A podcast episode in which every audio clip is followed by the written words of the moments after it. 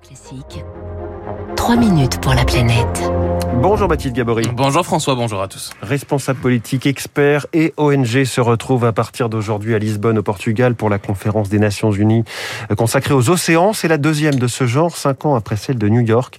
La communauté internationale de nouveau appelée à agir euh, urgemment face aux menaces qui pèsent sur ces écosystèmes. Et elles sont nombreuses ces menaces car l'océan euh, souffre lui aussi du dérèglement climatique parce qu'il capte 25% des émissions de CO2, parce qu'il absorbe 93% de la chaleur excédentaire émise sur Terre. Il permet encore de réguler le climat, mais il en subit les conséquences. Il s'acidifie, il perd de l'oxygène. Lui aussi encaisse des vagues de chaleur extrêmes. 15% par exemple des coraux sont morts depuis 2008. Julien Rochette est le directeur du programme Océan à l'IDRI, l'Institut du développement durable et des relations internationales. La tendance globale euh, en matière de pollution, en matière de gestion des ressources de pêche, matière d'augmentation euh, des pressions sur l'environnement, euh, cette tendance globale, elle est évidemment pas bonne. L'océan et sa biodiversité, victime également de la surpêche, de la pollution donc aussi, euh, pollution plastique notamment, avec entre 9 et 12 millions de tonnes de plastique qui finissent dans les océans chaque année.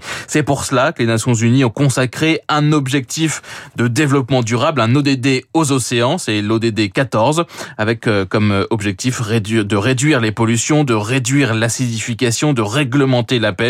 C'est de ça dont on va parler à Lisbonne toute la semaine. L'objectif premier de cette conférence, c'est d'abord effectivement de faire un suivi euh, de la mise en œuvre de l'ODD 14 et de ses différentes cibles. Donc les États vont faire en quelque sorte un bulletin de santé de l'océan pour voir si on progresse par rapport aux objectifs sur les aires protégées, la gestion des pêches, la lutte contre les, la pollution. Ça, c'est le premier objectif, c'est la première attente. Réunion de suivi, donc on n'attend pas d'annonce majeure cette semaine, mais ce type de conférence est aussi le moyen de faciliter le dialogue entre les États et avec les autres acteurs sur d'autres textes et ça tombe bien puisque deux textes importants sont en train d'être négociés en ce moment, notamment le traité qui vise à protéger la haute mer. Ludovic Frère Escoffier est le responsable du programme Océan du WWF. Depuis des années, les États se réunissent pour essayer de se mettre d'accord sur euh, la protection de la biodiversité, euh, comment euh, mettre en place des aires marines protégées, à qui appartiennent les ressources génétiques de la haute mer, quel type d'études d'impact faut-il mettre en place,